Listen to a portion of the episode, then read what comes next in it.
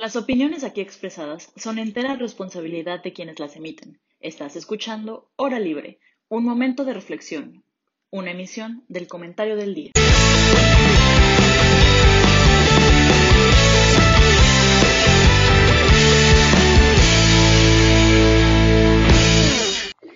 Hola, ¿qué tal? Bienvenidos a este programa Hora Libre. El día de hoy me encuentro con mis compañeros Jaime y Emilio Aroche. No, no es un error, no es un rerun tampoco.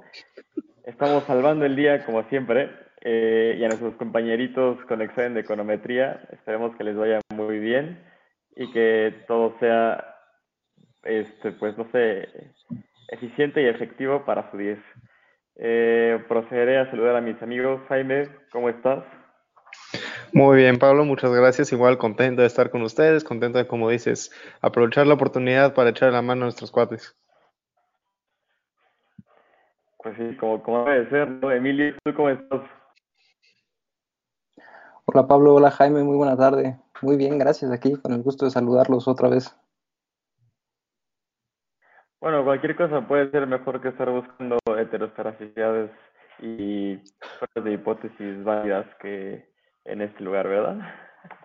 Pero bueno, hoy como el nombre, y haciendo honor al, al, nombre de nuestro programa, Hora Libre, eh, realmente no tenemos un tema, creo que eh, ha pasado muchísimo en estos últimos días y, y, pues queremos aprovechar más bien para discutir temas libres, temas que creemos que son importantes para la actualidad. Y, pues empezamos contigo, Jaime. ¿Tú, ¿Tú qué crees que sea relevante discutir el día de hoy? Porque hay tantas cosas que es difícil escoger. Pues tengo ganas como de muchas cosas, de muchos temas, ¿no? Tengo presente, por alguna razón, en la mañana me desperté pensando en esta idea de las redes sociales y del poder que tienen sobre nosotros, este, pero creo que antes de cualquier cosa, grande filosófica que podría tomar horas, eh, me interesaba tocar el tema de cómo respondió México ante el feminismo y ante el paro del 9 de marzo de la semana pasada, porque hubieron muchas respuestas y pasaron muchas cosas. Particularmente me interesa el tema de Salgado Macedonio, ¿no? O sea, después de todo eso y después de lo importante que fue el movimiento y el 8 de marzo y el 9 de marzo y, que Morena por fin había quitado a este hombre, resulta que siempre sí va a ser el candidato. Entonces, yo creo que esos son los temas que más tengo aquí como en mente.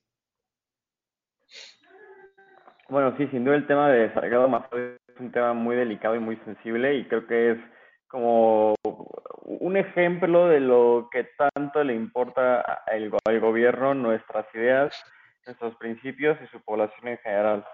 Entonces, pues, pues sí, definitivamente creo que es un tema que debemos de tratar y, y pues Emilio, si tienes alguna idea ahí para que no se te, no se te olvide, tú, tú como que quisieras hablar. ¿De qué quisiera hablar? A mí me gustaría hablar un poco del tema de la vacunación y las expectativas de crecimiento. ¿Cuáles expectativas de crecimiento?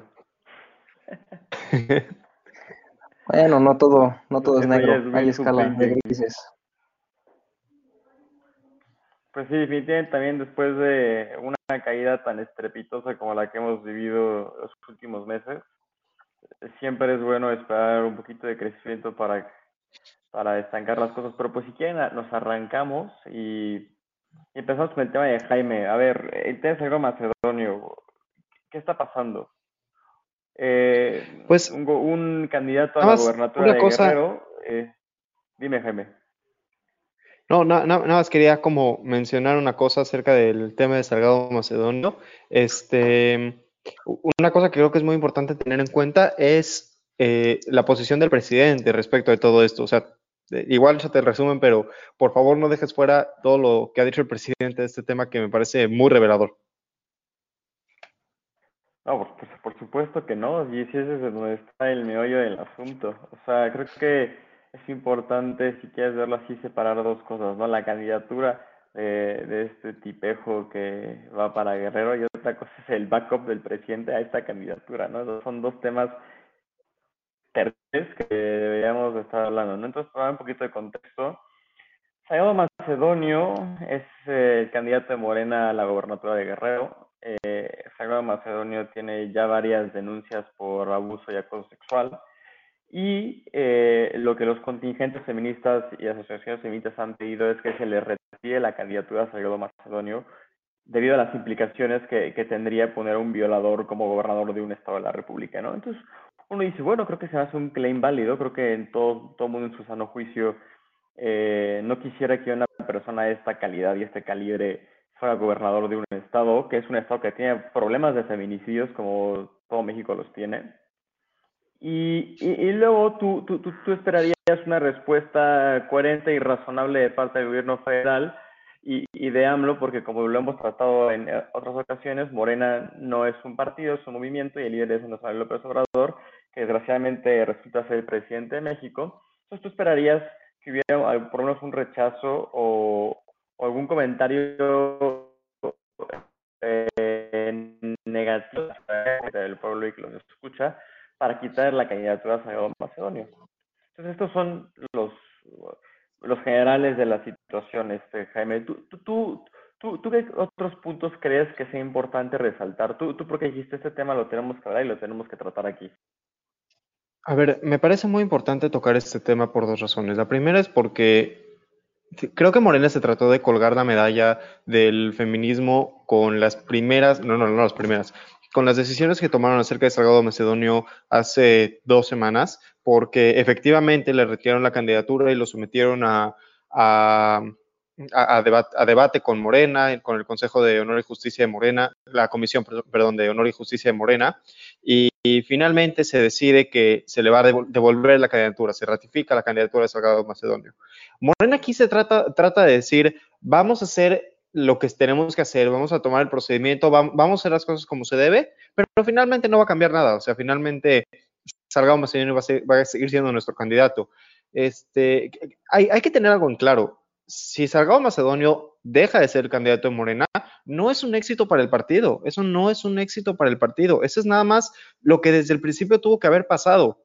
Le están diciendo por todos lados que poner actores, famosos, luchadores, etcétera, como candidatos de, a, eh, puestos públicos, no es un problema porque ellos tienen derecho a ser votados y a, que, y, aspirar a cargos públicos. Correcto, definitivamente, ellos tienen ese derecho, pero los partidos no, tienen la obligación de postularlos. O sea, es cierto que constitucionalmente ellos tienen derecho de postularse a cargos públicos, pues que, se postulen como independientes. Los partidos no tienen la obligación de seleccionarlos a ellos como candidatos. No se están siguiendo procesos justos que digas, ah, claramente se hizo un proceso cierto y transparente mediante el cual famosos alcanzaron este puesto. Las candidaturas están volviendo un chiste y el hecho de que agarren a Salgado Macedonio y le devuelvan su candidatura es de nuevo lo mismo. Los partidos están demostrando una falta de profesionalismo, están demostrando que les vale por completo quién gobierne mientras sean, sean ellos los que ganen. Bueno, si de verdad se preocuparan por México y de verdad se preocuparan porque este país se convirtiera en un mejor país, no pondrían a Salgado Macedonio de candidato porque no quieres un candidato así. O sea, independientemente de si va a llegar a gobernador o no, no deberían de querer que un, que un candidato así los representara, pero les vale. Y habla de la, de la falta de profesionalismo y también el otro punto que, que, me parecía importante tocar en esta emisión, de que la respuesta al 9 de marzo no está siendo seria. Durante los primeros días de marzo todo el mundo se pone la bandera morada y corazoncitos morados en redes sociales, pero dos días después o una semana después, no, literalmente una semana después, nos vale, se nos olvida por completo estamos ya hablando de que, un, un, violador va, a aspirar a la gobernatura de Guerrero. No, no se le está dando seriedad al movimiento que, que realmente merece. Pues sí, definitivamente lo que es un punto que, que, debemos de, revisar. Y, y, y, mencionas algo muy importante que es eh, el que los partidos postulen candidatos no idóneos. ¿no? Bueno, todo el mundo que me ha escuchado en este programa sabe de, mi postura respecto a, a, las personas que deberían de ser merecedoras del servicio público. Y, y, y, creo que esto cada vez va de mal en peor, ¿no? Como tú lo mencionas, este, pasamos de los eh, políticos, actores y cantantes y futbolistas a los presuntos violadores, ¿no? Entonces, pues claramente hay un deterioro ahí y, y creo que también es un tema que deberíamos estar revisando aprovechando eh, eh, la situación, ¿no? Porque al final del día, aunque a Salgado Macedonio se le llegara a quitar la candidatura a la gobernatura de Guerrero, Salgado Macedonio es gobernador, digo, discúlpame, es senador eh, en el H Congreso de la Unión. Entonces tú explícame por qué sería un logro quitarle la gobernatura de un estado a alguien que ya es senador por ese estado. Solamente ahí para, para tirar la pedrada. Y Emilio, ¿tú, tú, tú, tú qué crees? O sea, ¿crees que es parte del deterioro político que hemos venido teniendo?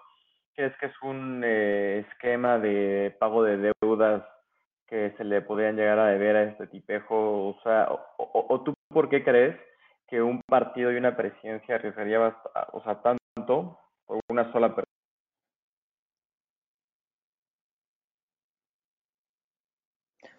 Definitivamente aquí tienes un problema muy serio y muy grave porque eh, dentro de la encuesta que hizo eh, hace poco el mismo partido político de Morena, eh, donde hacen, según ellos, una encuesta para ver cómo, cómo estaban evaluando a sus precandidatos, pues podías ver que Salgado Macedonio prácticamente salió con 10 en todo, o sea, arrasó al igual que Morena en las elecciones de 2018. El problema no es tanto que lo consideren, porque lamentablemente en la política se presta mucho a, compadrazgos y, muchas otras malas prácticas. Sin embargo, eh, pues el problema es, una, que, o sea, ¿qué clase de, encuesta fue esta donde salió prácticamente con 10? Que eso, pues, o sea, había, había hasta ciertas cláusulas que como trato a la mujer y salió perfecto. O sea, ahí, hay cosas que como que no, no concuerdan muy bien. Y otra cosa que se me hizo muy interesante de esta encuesta es, este, es la intención de voto a Morena. Algo que creo yo que, que va a marcar eh, bueno, creo que marcó en su momento el, 2018 y ahora puede marcar el 2021, es la intención de voto a Morena. ¿Por qué? Porque la intención de voto a Morena es muy fuerte, o sea, sigue siendo verdaderamente fuerte. Es cierto, ha presentado cierto deterioro, pero sigue siendo bastante eh, poderosa. ¿A qué me refiero? Eh, prácticamente estaban diciendo que cualquiera de, los, de las otras cinco opciones a candidatos, Morena podía ser el, el ganador. O sea, con cualquiera de las otras cinco personas eh, para candidatos de Morena, iba a ganar Morena, o, al menos eso es lo que, lo que refleja la tendencia, que es la intención de votos. Entonces, es lo que decimos, ¿por qué si, si esta persona es tan fuertemente criticada y Morena, de encuestas que prácticamente va a ganar con cualquiera, ¿por qué a fuerzas él? O sea, ¿por, qué se presta a, este, eh, pues a estos golpes políticos? Creo que es más fácil, incluso eh, por reputación o por como lo quieran ver, o simplemente porque debería ser nuestro deber. Eh, ver que es un candidato que definitivamente no aprobamos o que no aprueba ya sea el partido, la, la institución o la misma ciudadanía, pues cambien de, candidato. Ya vieron que la intención de voto es muy fuerte para Morena. Ese yo creo que es un, tema que, también debería ser este, pues un foco de atención. A ver, perdón, quiero, ah, quiero preguntar algo, quiero ver si, si es pura locura o si están de acuerdo. Me da la impresión, me da la impresión de que una de las razones por las cuales no se toma en serio las demandas del feminismo, eh, y en ese sentido no se toma en serio la demanda de retirar a Salgado Macedonio, como dice Emilio, a pesar de que podrían ganar con otro candidato, muy posiblemente podrían ganar con otro candidato, es porque a Morena le conviene que su principal oposición sea el feminismo. Y si incorporan al feminismo dentro de sus políticas, lo retiran de la oposición. ¿Por qué lo digo? Nadie va a tomar el feminismo como su primera carta. El PAN no puede ser enteramente feminista. El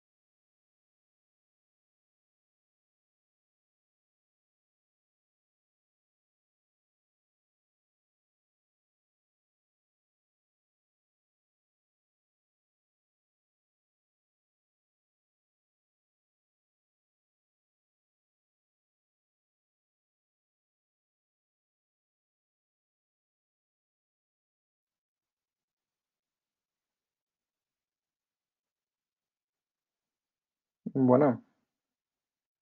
¿Ahí me escuchan? Sí, los escucho. ¿Me escuchan? Perfecto, tuvimos pequeños eh, Perdón. dificultades técnicas. Um, eh, bueno, na- nada más, nada más hacer esa idea, ¿no? Que Morena este, tiene, tiene una buena carta en contra del feminismo en ese sentido, en el, feminismo, en el sentido de que el feminismo no le hace verdadera oposición políticamente y que la, la que sí, la- lo que sí podría hacer oposición de su parte a Morena le conviene.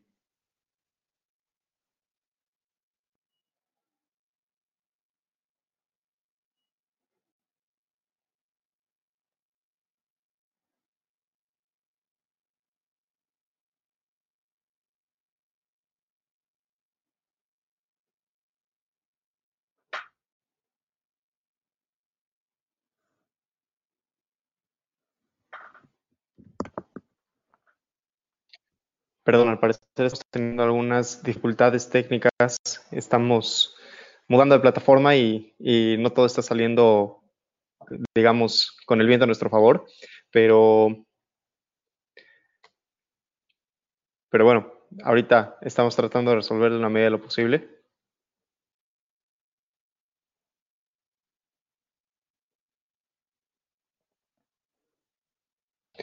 No sé si Emilio ahí me está escuchando, quiere decir algo. Pablo.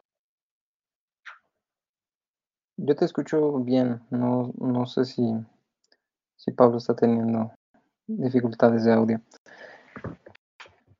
Pero pues sí, lamentablemente creo que es una de las graves consecuencias de, pues, de, de politizar el mismo movimiento. O sea, eh, debería ser un movimiento, eh, o sea, in- independientemente de la política, no, no debería haber eh, algún partido que defienda u otro que ataque a las mujeres. O sea, realmente eso, eso creo que no debería ni siquiera ser cuestionado. Eh, sí, lamentablemente Parece que es, está pues, es lo- es lo- Pablo de es lo regreso que pasa al, politizar las cosas. Sí, sí, ya, perdón, tengo un poquito de problemas con, con la conexión. Eh, y, lo, y lo que menciona Emilio es muy importante, y aquí creo que conviene tirarle un poco de hate a todos los partidos. Eh, porque, por- porque todo el mundo se, así resultó feminista, hasta el PAN que tiene en, su, sus fundamentos políticas que no comparten ideas del feminismo, salió feminista, ¿no? Entonces, creo que también es importante lo que menciona Emilio de los partidos que tienen o no que defender a las mujeres, porque a ver, las mujeres son parte del 50% de la población de México, representan el 50% de la población de México.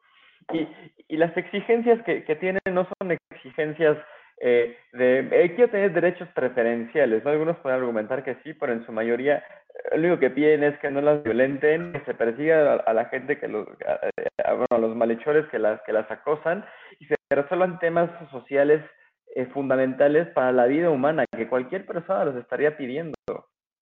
Entonces, eh, esas ridiculeces de colgarse las banderas del feminismo de los partidos, a mí la verdad me parece vomitivo. Es como si nos, nos estuvieran haciendo un favor por representar a la ciudadanía y proteger a los ciudadanos, ¿no? Eh, yo, Morena, se, se, se, vuela la barda otra vez y pone este tipo, o sea, no solamente los demás partidos se cuelgan de, de, de la bandera, sino que Morena sale a poner a este tipo a la gobernatura, ¿no? Entonces, también es importante ver cómo los partidos políticos juegan con, con los movimientos sociales, ¿no? Y sí eh, tratar de que la audiencia se dé cuenta de, la manipulación que hacen y la manipulación que, eh, ellos ejercen sobre nosotros eh, y cambiando su agenda según más les convenga, ¿no? Entonces creo que también es importante señalar eso y sí exigirles que estén a la altura de, de, los movimientos. No queremos que se cuelguen de los movimientos, no queremos que, que, de repente se cuelguen la bandera porque les conviene, queremos que nos representen a todos y queremos que en su actuar las políticas sean coherentes con lo que la ciudadanía quiere. Así es sencillo. No, no, no se tienen que poner a, a, a, usar pañuelos morados y verdes en, en los días de 8 y 9 de marzo y no tienen por qué presumir que son partidos feministas cuando realmente no lo son.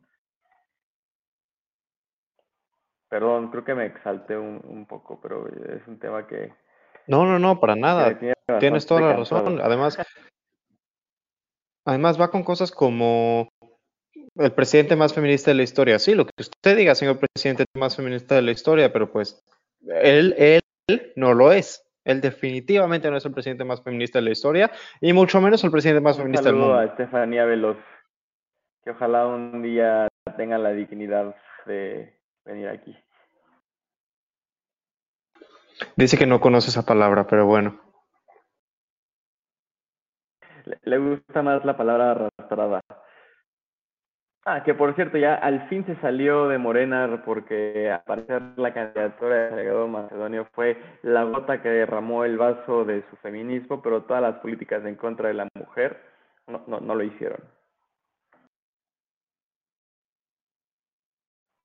Pero bueno, creo que creo que ya es un tema que, que, que no tiene mucha vuelta, ¿no? Creo que todos estamos de acuerdo en que lo que se está haciendo es está terrible, se están burlando de nosotros como ciudadanos y esperemos que la ciudadanía uh, en Guerrero, que los guerrerenses voten como les gustaría y que tuvieran, o sea, voten por el gobierno que les gustaría tener y no, y no solamente voten porque son acarreados, porque son tres pesos. El futuro de este país, hoy más que nunca, depende de esas, de esas elecciones. Se renuevan bastantes gobernaduras, gobernaturas, se renueva la Cámara de Diputados. Entonces, es importante que vean lo que está en juego, ¿así? No, no son sus ayudas sociales intermitentes, ni, ni son los compromisos de campaña que, que, pueden o no cumplirles, no, es, es parte del futuro de este país. Y hemos visto en dos años, ya casi tres, la destrucción que, que, puede llegar a, a, hacer el elegir malos gobernantes.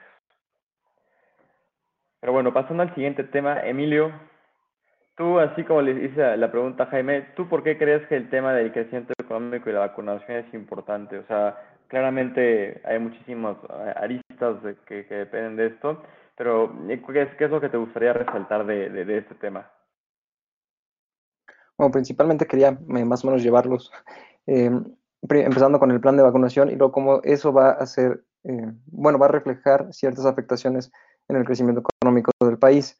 Yo primero quería empezar con, con el tema de, la vacunación, porque estamos viendo que es un sector que ha sido fuertemente golpeado y que prácticamente eh, pues ya nos quedamos sin plan, o sea, hacen un plan y a, los, y a las tres semanas se desvanece porque no estamos, eh, no estamos logrando las cifras, no tenemos vacunas, eh, no tenemos ni cómo distribuirlas, o sea, estamos viviendo problemas que si bien eh, podríamos limitarlos únicamente a sector salud y, a la distribución de, del plan de vacunación, pues va a afectar en, muchos otros eh, rubros. El crecimiento económico es el primero. ¿Por qué? Porque si no empezamos a, de cierto modo, a incentivar la economía, nos vamos a quedar aquí atascados y eso va a ser perjudicial. Porque, a ver, bien lo decías, el año 2020 fue catalogado como el año de la crisis, ¿no? El año de la pandemia. Pero, ¿cómo va a ser catalogado el 2021? Porque bien, puede ser el año donde empezamos a salir del hoyo o donde lo seguimos cavando más profundo. Entonces, eso es algo a mí que me preocupa y por eso yo creo que es importante hablar de las vacunas. También eh, creo que en temas de, de, comercio internacional, de comercio exterior, pues tampoco vemos claro eh, cuál es el, el, panorama. ¿Por qué? Porque por un lado tenemos a, a nuestro presidente diciendo que, que, Estados Unidos nos va a ayudar y que nos va a proporcionar vacunas y que tenemos contratos, pero por la otra parte tenemos a Joe Biden, eh, un presidente que, ha ha mostrado una postura muy firme al decir no, primero los americanos, después ya el pueblo mexicano. Entonces, eso también nos va a costar eh, fuertes afectaciones. ¿Qué, ¿Qué, otra cosa vemos? Vemos que ni siquiera tenemos seguridad de dónde están llegando las vacunas. O sea, lo ven y, usted, y van a, va a aparecer barra de, de menú, digo, menú de barra. O sea, tenemos de Rusia, tenemos de Estados Unidos, tenemos de Alemania, de las que vienen de la India, que vienen de Bélgica o sea, tenemos una cantidad infinita de vacunas y luego el problema es que pues cada una eh, actúa diferente dependiendo del organismo, tienen diferentes eh, porcentajes de efectividad. Entonces, de nuevo, tenemos un panorama muy poco claro para, para el seguro, de la, para la salud en México. Sí, hay, hay temas bastante importantes. Creo que el primero es eh, poder decir que la estrategia de vacunación en México ha sido desastrosa y terrible, ¿no? Desafortunadamente nos tocó una elección, como lo veníamos comentando, y, las vacunas han sido el, estandarte de algunas personas para promocionar sus campañas políticas. Como primera queja, saludos a Romo, el aspirante a la, Miguel, a la alcaldía de Miguel Hidalgo. Y, ¿o Benito Juárez? No, creo que es Miguel Hidalgo. Eh, también por parte de Morena, por si querían saber. Y, y la otra cosa que, que, que, también ha sido un problema ha sido el, la vacunación por zonas. Okay? Creo que esto también se ha prestado que se utilicen los datos electorales de las personas como los INES para la, el domicilio de esa zona donde te puedes ir a vacunar. Y, pues tenemos como consecuencias eh, eh, pues este esta como turbiedad en, el, en, los procesos de vacunación, ¿no? También. Eh, como tú también lo mencionas, eh, las vacunas están llegando, si, si no mal recuerdo, creo que la semana pasada a Nuevo León les llegaron vacunas en mal estado y las tuvieron que regresar. Ya salió la, la Secretaría de Salud Pública a decir que no, que estaban bien. Pero a ver, es un hecho que es un caos. O sea, creo que lo único que les ha salido bien en la estrategia de vacunación son los videos que graban cuando llegan en el avión y las bajan y les dan la bienvenida a las vacunas como si fueran un diplomático. Y de ahí no, nadie sabe dónde quedan, nadie sabe dónde se van, nadie sabe cómo se distribuyen y nadie sabe por qué se distribuyen la manera en que están distribuyendo, ¿no? Y, y la otra cosa, este, a reserva de lo que ustedes digan, yo, yo no creo que la postura de Joe Biden sea mala, ¿eh? O sea, Ustedes saben que yo soy gran fan de, de Joe Biden. Eh, creo que es un, algo súper, no sé, deseable tener un presidente de ese calibre y de eso, pues no sé, de, de, de, de, un estadista, ¿no? A mí me encantaría vivir en Estados Unidos ahorita o por menos ser un presidente de la calidad que yo tiene Joe Biden. Y creo que está en él en decir primero los americanos, eh, porque al final del día creo que tú eres presidente de tu país. Y, y si hubiéramos hecho la planeación eh, como se hizo en Estados Unidos, aquí en México, hoy en día tendríamos vacunas aseguradas. Ahí está el caso chileno. El caso chileno es hoy un caso de éxito en vacunación. Ha sido el país eh, incluso que más personas ha vacunado, rebasando a, a Israel. Entonces, creo que es importante recalcar lo que tú dices y sí, definitivamente hay una correlación muy fuerte entre cómo la estrategia de vacunación va a llevarnos al final el, el tener un, un mejor eh, crecimiento o decrecimiento económico. Mira, no, está mal, o sea, creo que tienes un buen punto, no está mal la postura de Joe Biden. ¿Cuál es el problema? Es muy radical. O sea, o sea mi, mi problema se enfoca en esa palabra radical.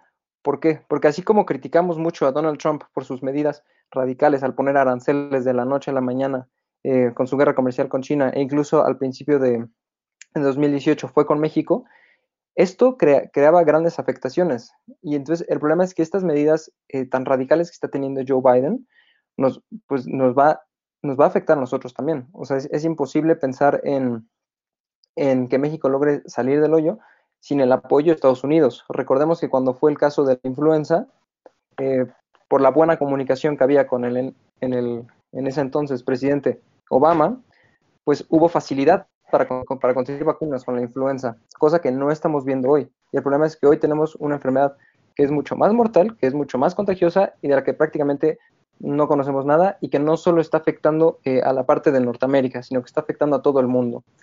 Por eso creo que es, o sea, el problema no es de Joe Biden, el problema es que... Creo que perdimos a Emilio, no sé si a... nos están escuchando por aquí. Pues aprovechando, sí, sí me, quiero, quiero decir algo a favor de la campaña de vacunación para mi absoluta y eterna sorpresa. Este, vacunaron a mis abuelos, gracias a Dios, gracias al cielo, la semana pasada. Y mi mamá nada más me cuenta cómo fue el proceso. Llegaron a la Miguel Hidalgo, los vacunaron en Campo Marte, fue rápido, los atendieron bien, al parecer el personal que está ahí estaba súper bien capacitado, respondieron todas sus preguntas, se quedaron un rato en observación para ver si los efectos de la vacuna en los primeros 15 minutos eran negativos, este, incluso había algunas personas que eh, e, estaban estaban eh, animando a, la, a, las personas que estaban vacunando, cuidándolos. Eh, dice mi mamá que repartían botellas de agua a todas las personas que estaban ahí. Digo, yo no sé, no puedo hablar de, primera mano porque no estuve ahí, pero parece que algunas cosas en algunos lugares esto sí está funcionando. Creo que Claudia Sheinbaum ha hecho algunas cosas bien en la Ciudad de México. Ya sé que la, que la campaña de vacunación no le toca directamente a ella, pero creo que sí hay algunas cosas que ella ha hecho bien aquí y creo que en esas cosas hay mucho que resaltar y hay mucho que destacar que es muy positivo. Claro que no es, el, no es la norma, no es todo y, falta, falta mucho para poder decir que salió bien, pero pues algunas cosas creo están funcionando y creo que también vale la pena decirlo. Eh, eh, eh que mencionas el caso de la Miguel Hidalgo, sí, yo también oí como muy buenas cosas de, de, justo Campo Marte y cómo se llevó la vacunación en Campo Marte. El problema es que yo más bien lo veo como un caso atípico. Eh, realmente creo que ha habido más ejemplos de, de fallas en la, en la estrategia de vacunación que aciertos, ¿no? Pero esperemos que, que, justo eh, se repitan más casos como los de la Miguel Hidalgo y podamos algún día aspirar a una estrategia de vacunación efectiva. Eh, yo, la verdad es que no la puedo tachar de efectiva porque a mí me gustaría que se vacunaran al millón de personas diario que se vacunan en Estados Unidos, algunos días dos millones, algunos días dos millones y medio, pero pues eso es wishful thinking y, pues no sé, creo que sí hay varios ejemplos donde pusieron la barra, la vara muy alto. Y eso es a lo que tenemos que aspirar, ¿no? No, no porque hayamos tenido un buen resultado en la Miguel Hidalgo, significa que sea lo que tiene que pasar o que sea el estándar, ¿no? O sea, creo que yo preferiría un, una estrategia de vacunación como en Estados Unidos, en los estadios de la NFL, que están las filas de coches, llegas a tu coche, te vacunan, te orillas tantito, te esperas a que la vacuna esté listo y listo no te dan botella de agua, no te animan ahí a, bailando cubias de, de, de, Margarita, le la cubia de quien sea, los ángeles azules, pero es algo muy straightforward, llegas, te vacunan, te esperas, todo chido, te regresas. Y tienes la seguridad que la segunda vez que regreses a, a, a, este, bueno, a, tu segunda dosis para el caso de la mayoría de las vacunas, te van a aplicar la vacuna que, te, corresponde. Porque aquí en México, y seamos honestos, nadie nos garantiza ni nadie nos va a garantizar que la segunda vacuna que se supone que nos tienen que poner sea la vacuna subsecuente de la nuestra. Y, y, digo, ya salió nuestro excelentísimo subsecretario de salud a decir que no importa que si te ponen primero la de Pfizer y después se ponen las Sputnik 5. Pero a ver, seamos honestos, ¿quién es él?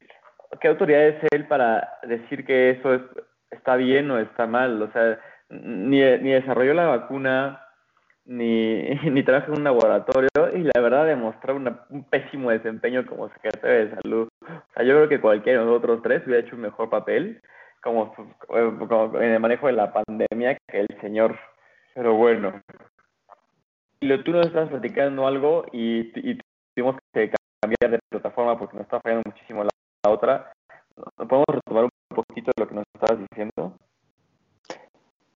Mi idea era sobre Biden, que mi, problema no es que sea, eh, no, no creo que esté tomando una mala medida con respecto a Estados Unidos, pero que el problema es que es un muy rico.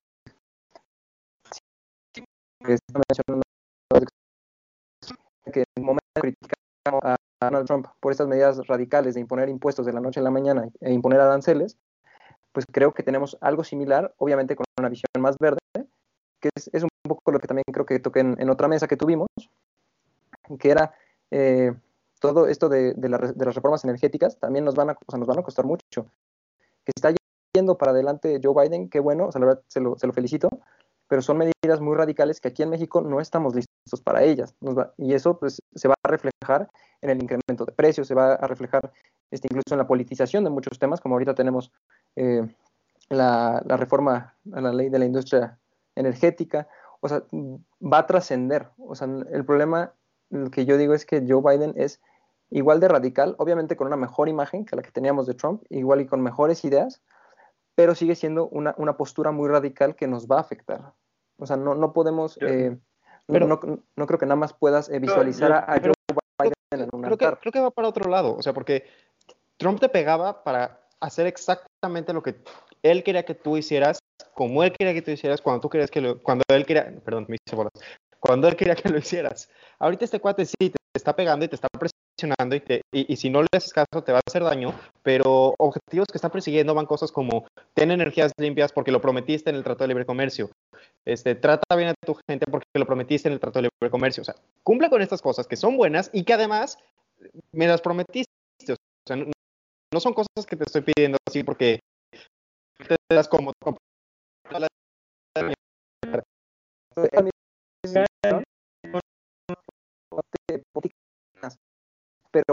pero no digas Emilio que se buscan que buscan colectivos no yo o sea el mundo el mundo es que el tratado mexicano y en segunda conociendo la política estadounidense que era Joe Biden como un radical hay hay radicales eh, como por ejemplo al como Bernie yo creo que Joe Biden es un tipo cerrado que sabe lo que se necesita hacer y por esas razones sí te puede presionar. No es un tipo radical. Radical creo que, o sea, es un tipo duro, pero creo que estamos utilizando mal la palabra radical en ese sentido. Correcto, o sea, así como tu idea de que trae eh, buenas ideas. El problema es que, y es lo que estaba tratando de mencionar, el problema es que México tiene, o sea, esta oposición de ideas porque México definitivamente tiene otra visión, ¿no? Empezando porque queremos usar petróleo, porque al parecer nos pasamos por quién sabe dónde, en los acuerdos de la G20, en los tratados de París, los acuerdos de, Transpacífico. O sea, ese no es el problema. El problema es que estas mismas contradicciones que estamos teniendo con nuestros vecinos nos van a costar más caro. Es, o sea,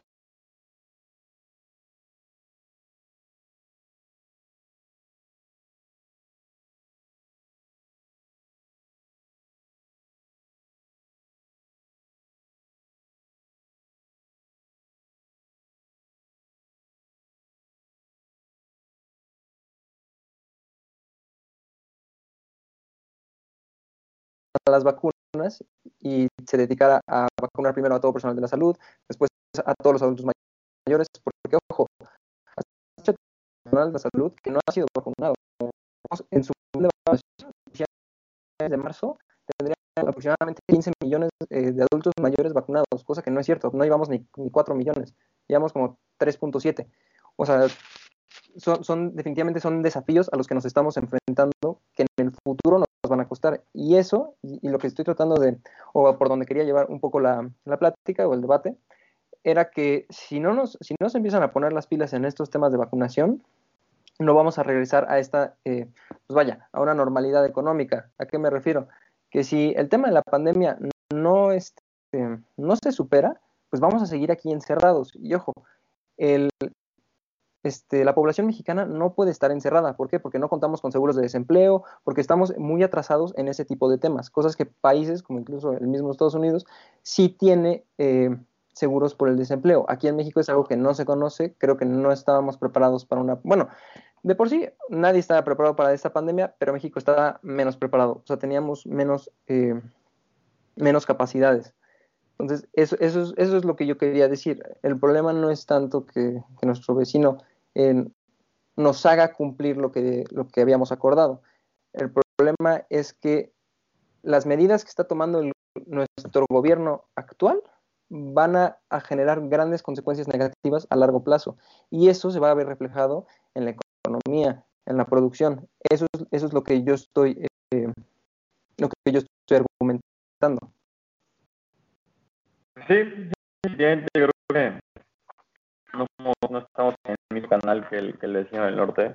Es que yo, yo en lo personal creo que es una lástima y, me gustaría, eh, pues que fuera así, o sea, me gustaría eh, tener el gobierno que tienen allá y me gustaría que diéramos un giro porque como tú dices, si no se corrige el rumbo que estamos tomando actualmente, a haber consecuencias graves, a haber, a haber consecuencias todavía más graves que las que ya hemos tenido, va a haber más personas muriendo, va a haber más personas perdiendo sus empleos, va a haber más personas pobres y, en general el país se va a hundir en un hoyo.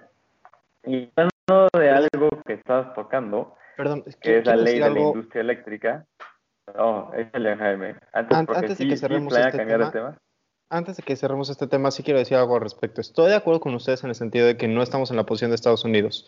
Sin embargo, sí estamos en posición de gastar más en salud, sí estamos en posición de gastar más en seguros de desempleo, sí estamos en posición de, en posición de gastar más Punto. Somos uno de los países de la OCDE que menos gasto con respecto a su PIB ejerce y entiendo que eh, el gasto en teoría económica no siempre es la mejor decisión. Hay otras posibilidades, correcto, pero si ya vas a gastar en el aeropuerto, y, lo he dicho en, este programa una y otra y otra vez, si ya vas a gastar en tu Santa Lucía y en tu refinería y en tu tren Maya y en todo esto y en el otro, pues también gasta en tu población. Más aún, el presidente, con justa razón, ahí sí se lo tengo que reconocer, le tiene miedo a la deuda y no se quiere endeudar, no quiere aumentar la deuda. Va, correcto, se, la, compro. Vamos a decir que objetivamente... Que es, falso, porque la deuda sí ha aumentado. Correcto, no, definitivamente, definitivamente. La deuda ha aumentado, sobre todo ahorita que se contrajo el PIB. Pero vamos a decir que, que tiene sentido la lógica del presidente de evitar la deuda por, principio básico, la deuda existe porque si te endeudas para una buena causa, es positivo. Si te endeudas para gastar en tus tamales y echarte una fiestota, no tiene sentido. Pero si te endeudas para asegurar que tus trabajadores no pierdan su trabajo, para que las empresas puedan seguir funcionando eh, no estando, eh, estando en pandemia, para que cuando acabe la pandemia todavía tengas una economía rescatable, medianamente rescatable, es más, ligeramente rescatable, deja tú medianamente, ligeramente rescatable, esa sí es deuda sana, esa sí es buena deuda. Entonces, no puede ser tu mantra, no me voy a endeudar, no me voy a endeudar, no me voy a endeudar, cuando está claro que en algunas ocasiones sí te tienes que poder endeudar. O sea, en este caso, que se endeude, que, gaste en deuda. Si caemos en una crisis de deuda, ya estamos en crisis. O sea, ya, eh, ahorita, damas y caballeros, bienvenidos, esta es la crisis. Híjole, específicamente con lo de deuda, no, no sé qué tan de acuerdo estoy contigo. Eh, yo, creo que la deuda es un buen instrumento siempre y cuando se utilice para cosas importantes y que tengan un... Eh, eh, si ves el país como una empresa y te endeudas como una empresa y tienes un retorno sobre tu inversión y sobre tu deuda, la deuda es buena y es sana, siempre y cuando esté dentro de estos límites decentes que te pueden dar muchos otros indicadores y se gaste bien. Porque nadie tiene el dinero first hand. O sea, ni siquiera nosotros para comprar un auto o para comprar una casa tenemos que recurrir a la deuda porque es imposible tener toda esa lana. Por eso yo creo que si la deuda se estructura bien, se planea bien, puede ser bastante útil y puede tener rendimientos incluso, por más contradictorio que eso pudiera llegar a sonar. Yo, yo, quiero ver qué dice eso, me quiere... nada, más rápido. No, o sea, nada, nada quiero, o sea, no creo que esté mal el, el no contraer deuda, o sea, no, no, no creo que esté eh, mal. Yo creo que más bien el problema es que no se saben qué están gastando. De nuevo, ahorita de la noche a la mañana también nos sacamos un aeropuerto que no tenía ni pies y cabeza si con el, de la, el nuevo aeropuerto, el de Texcoco, ese, pasaron años de planeación, ¿cómo es que de la noche a la mañana ya teníamos un Santa Lucía? O sea, es, ese, ese tipo de cosas son las en las que no se debe gastar. Me parece que... ¿No querrás decir la tienda soriana de Santa Lucía? Bueno. Es, es una central camionera. Bueno, no es el diseño más eh, estético. pero, pero sí, mi punto era que hasta eso no me parece una mala postura de no contraer deuda, porque, ojo, bien lo decías, la deuda incrementó, sí, por el, por el tipo de cambio que estamos teniendo, eh, por nuestras depreciaciones, pues sí ha incrementado la deuda. Entonces, pues, pero también una realidad es cuánto tiempo, si hubiéramos eh, adquirido deuda, cuánto tiempo nos hubiéramos tardado en reponerla. ¿no? Y bien lo dices, la, deuda no, no, es un mal instrumento, permítame, la deuda no es un mal instrumento pero yo creo que el gobierno mexicano, el, actual, no sabe administrarlo. Entonces, así como pueden contratarla, pueden contratar una tontería que la van a terminar regalando y luego el problema es que como ahora seremos un país riesgo, ¿a qué tasa nos, las van, nos van a prestar eh, la deuda? ¿No? Entonces, ese... Pero entonces el problema no es la deuda, ni el problema es el gobierno federal, como todos lo sabemos. Sí, pero por ejemplo, pero lo que yo me refiero es que para el caso específico de México, me parece, me pareció buena opción el no contraer más deuda. Es que, ¿sabes qué pasa? Estoy de acuerdo contigo en una cosa. O sea, más bien, estoy de acuerdo contigo en la esencia de que contratar deudas si no lo sabes manejar es un error. También estoy de acuerdo contigo en que nuestro gobierno no sabe manejar la deuda. Pero algo que ha caracterizado mucho al gobierno de López Obrador y que a mí me parece su peor cualidad es que no reconocen sus propios errores y sus propias deficiencias. Todo el mundo sabía que el gobierno de Peña Nieto cometía errores. Pero Peña Nieto no salía a decir soy el presidente más feminista de la historia. Peña Nieto no salía a decir este, estoy salvando el mundo y soy la última esperanza de México y todo está perfecto. O sea, Peña Nieto no salía a decir cifras y cuando le decían estamos creciendo al 1%, decía yo tengo otros datos. Peña Nieto decía sí, estamos creciendo al 1%, es lo que la economía puede dar, vamos a, a tratar de hacerlo mejor. Y no, Peña no era perfecto, pero al menos tenía cierto reconocimiento de cosas que estaban mal.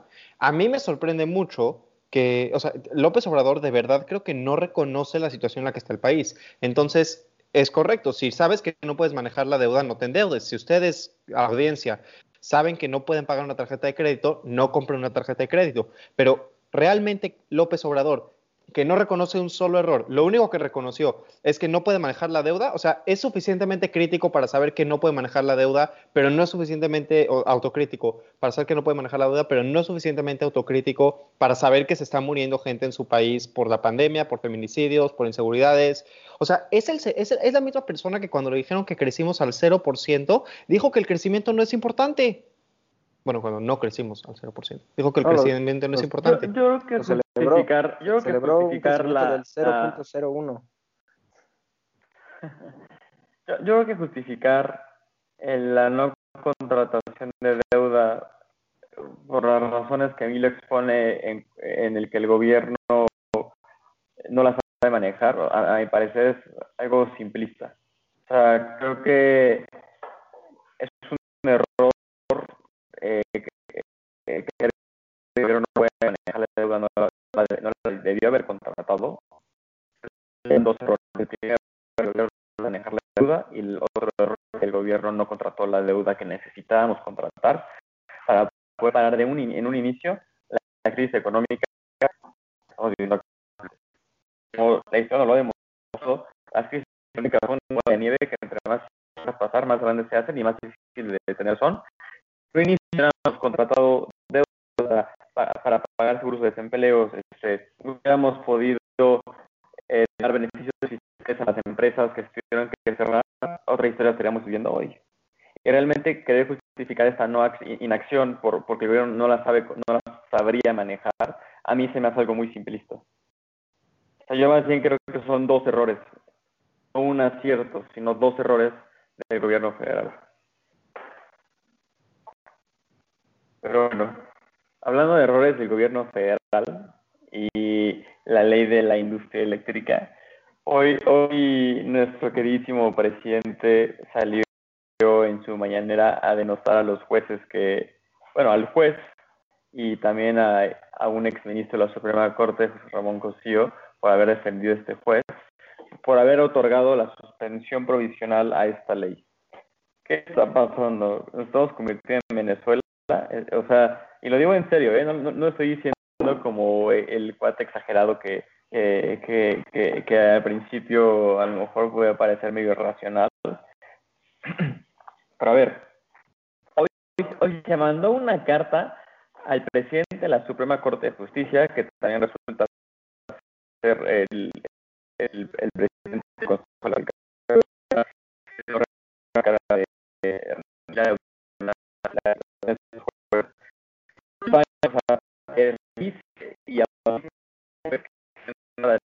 de la industria eléctrica. Está cediendo a un poder de la, o sea, un poder que es en teoría de la misma magnitud del mismo calibre del Ejecutivo Federal para que resuelva a su favor. O sea, ¿qué está pasando? Emilio, ¿algún comentario, Jaime? De esto de la, de la ley de la industria eléctrica me parece que un gran héroe, el, el, la persona que decidió detenerla, este, el juez este que decidió detener la ley de la industria eléctrica es una, un gran servidor público. Tengo más que decir, pero desgraciadamente que la audiencia me tengo que retirar antes de... Y me Jaime, para eso estamos, hubo, sé que fue un programa medio improvisado, pero agradecemos que puedas estar aquí. Emilio, Estamos. nos quedamos tú y yo, ¿nos fuimos los guantes de box de la deuda o quieres seguir debatiendo de, de, del juez? Híjole, pues la verdad es que con el que quieras tenemos tema para hablar. El del juez, pues sí, es una, pues es una verdadera lástima, porque el problema es que, que, no, que no solo ya estamos viendo una confrontación de, de poderes que hace mucho no veíamos, ¿no? O sea, el, el problema es que, a ver, ¿Por, por, qué, ¿por, ¿por, qué se hizo la separación de poderes? La separación de poderes se hizo para que, para que, para que uno no tenga influencia sobre la otro. Es, esa es como la principal idea de esta, de esta separación de, los tres poderes. Entonces, ahora, si estamos viendo que por la decisión del Poder Judicial, este, pues el, Ejecutivo ya quiere mandar carta y de cierta manera eh, implícitamente quiere sancionar a, a, su, a, sus miembros, pues podemos ver una, una, clara confrontación. Y esto creo, creo yo que para un, eh, para un Estado puede ser muy peligroso.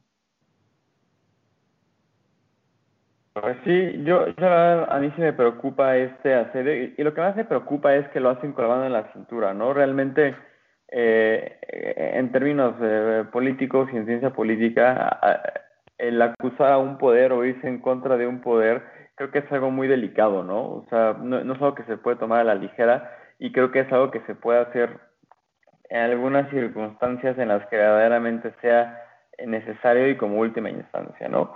Pero realmente lo que está pasando aquí, ni siquiera yo, yo lo veo así, ni siquiera es un ataque al Poder Judicial per se. O sea, sí es, pero el Poder Judicial se encarga de hacer, que, de hacer valer la Constitución, la Constitución que se fundó hace muchísimo tiempo, la Constitución que le da atribuciones a, tanto al Ejecutivo como al Legislativo y tanto al Judicial, que nos dice las obligaciones de, nosotros ciudadanos y que también reglamenta órganos autónomos, entre otras cosas que están incluidas ahí. Entonces, ¿qué, qué, o sea, a mí lo que me preocupa es que ni siquiera es un ataque per se al Poder Judicial, es un ataque a las mismísimas leyes que fundan este país. Sí, ¿no? Y, y aparte... Y eso para mí es lo, eso para mí es lo delicado. Sí, es muy delicado, pero aparte, eh, la manera en lo que lo hacen, ¿no? Porque creo que, eh, no sé, bueno, me imagino que tuviste también la oportunidad de verlo hoy en la mañanera, eh, to, todo, el espectáculo, todo el, el espectáculo, el, el, círculo, el circo mediático. ¿Por qué? Porque no únicamente muestra la, la carta, sino que mu muestra la, car la, carta. Empieza eh, comentando cómo fue que le arrebataron la elección del 2006 contra Felipe Calderón. Empieza eh, otra vez con su disgusto contra Carlos Salinas, este, cómo es que los ministros se ven influenciados por esta corriente de, políticos. Eh, y son consecuencias, como dices, una, están atentando contra, pues, contra las leyes mismas de, que, no, que, nos rigen. Y sobre todo, eh, pues, a ver, si, estamos hablando de que él es un, un especialista en competencia económica y cree que es, y él considera que es mala opción, o sea, ¿a quién más, a quién más le preguntamos? o sea, ahí es un poco donde yo también tengo esa, este, pues vaya, esa cosquilla, esa duda. Porque aparte, el, el, el tema de la, de la ley a la industria eléctrica no es un tema que se deba tomar a la ligera. Eh, creo que lo mencionábamos también justo nosotros. Eh, mencionábamos que es un tema que va a afectar a las personas por donde lo veas, si, somos consumidores o porque somos contribuyentes. O sea, no hay manera de escapar de, de, esta reforma que quieren hacer donde se quiere priorizar a la CFE. O sea, no tiene pies y cabeza, es algo que a México le va a costar, eh, además de de muchos pleitos y confrontaciones a nivel eh, internacional, para México el consumidor va a ser el primero que lo va a sufrir. Porque, ojo, o vamos a sufrir vía, precios, que eso es lo más seguro al, al, poner las, las energías de la CFE, que tienen precios altísimos comparados a otra, y también vamos a, vamos a sufrir vía calidad. ¿Por qué? Porque la CFE, pues así que digas, ¿cómo me brinda eh, electricidad? Pues tampoco, porque tuvimos eh, hace, hace unos meses, hace unos días, apagones que hasta la fecha la CFE no puede explicar. Entonces, si la supuesta reforma es para, para que no ocurran estos apagones, bueno, pues la CFE ya tuvo estos mismos apagones, lo único que demuestra son, son fallos y es un poco lo que, si tienen la oportunidad de ver el programa donde hablábamos de esto, eh, voy a rescatar una frase que era, la CFE ya no, ya no debe de, no debe de dominar la industria, debe de regularla. Eh, si en su momento fue un dominio, de la, eh, un dominio estatal de la industria eléctrica, hoy ya no le corresponde, hoy le corresponde regularla. Pues sí, sí ya no le corresponde ni siquiera formar parte de él, creo que sería más eficiente si la regulara, que en teoría no tendría por qué, ¿verdad? Porque tenemos a la CRE, creo que la CRE debería absorber en ese caso las atribuciones de las CFE de regulatorias, y debe dejar que el escenario eh, eléctrico nacional se, se manejara eh, con temas de oferta y demanda. ¿no? Creo que sería lo más sencillo, lo menos costoso y lo más limpio también para el medio ambiente. ¿no? Y, y además nos evitaría muchísimos problemas internacionales, como tú lo mencionas, problemas eh, internos como la alza, alzas en precios, alza en el costo de la energía eléctrica y en fin. Y la salud también, la, la salud, no, no, no, olvidemos que fue una de las principales este, opiniones en contra de esta reforma, porque el problema es que estas, estas energías, eh, las que son actualmente, que son como el petróleo, son, contaminan como no tenemos idea, y le estamos cerrando la puerta a energías renovables o a energías, limpias eh, energías limpias. Entonces, y es, y es, lo que yo también comentaba un poco, el, el problema no es que la CFE quiera... Eh, bueno, una, el problema es que quiere dominar la industria y el problema es que si vemos su plan de negocios, no tiene plan para incluir las energías limpias ni las renovables. Su plan de negocios del 2021 al 2025 básicamente contempla únicamente la producción, cuando en ese, en ese ramo, en ese ámbito, en esa eh, cadena de valor ya no se debería de enfocar, únicamente se debería de enfocar en la distribución, para de esta manera que no ocurra el monopolio que, que ocurrió en su momento con, con Teléfonos de México. Totalmente, ahí sí creo que coincidimos bastante bien. Y como nos puso Jaime antes de partir, pues creo que el tema que, veníamos discutiendo antes de la deuda también se vería afectado y creo que también es un tema que deberíamos de tratar en un futuro no muy lejano porque claramente tenemos opiniones distintas y creo que quizás que valdría la pena discutir con, con ustedes para abrir los horizontes, este, tener ideas diferentes y a lo mejor pues no sé, encontrar más pluralidad que al final del día se trata este programa, ¿no? Y pues bueno, estamos llegando al, al, al final de, de, esta emisión de, de, Hora Libre. Discúlpenos todo mundo por las fallas técnicas que, que surgieron a lo largo de este programa. La verdad es que todavía estamos intentando mejorar los procesos para ustedes y que cada día las emisiones sean mucho mejores. Eh, pero bueno, ¿no? a estas cosas pasan y les agradecemos a todos su paciencia y su y, su, y, y pues no sé, que sigan aquí con nosotros. Eh, también queremos aprovechar para mandarle un saludo a Sublevados, que no sé si lo saben, pero hubo un debate bastante agitado en redes sobre ciertos temas con cierto profesor de la, ex profesor de la Universidad Panamericana, que hizo algunos comentarios un poco fuera de lugar, queremos nosotros. Los invitamos a debatir, pero desafortunadamente nunca nos contactaron para los specifics. Entonces, pues, si alguien de Sublevados nos está viendo, nos encantaría tenernos en el programa para debatir y para compartir ideas respecto a estos temas.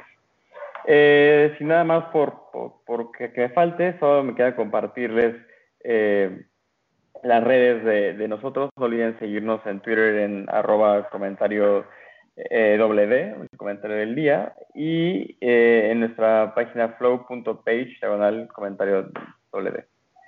Eh, les agradecemos a todos el, el estar aquí y, y, pues nada, gracias por la paciencia y por, y por sintonizarnos como siempre cada semana. Hasta luego. Bye bye.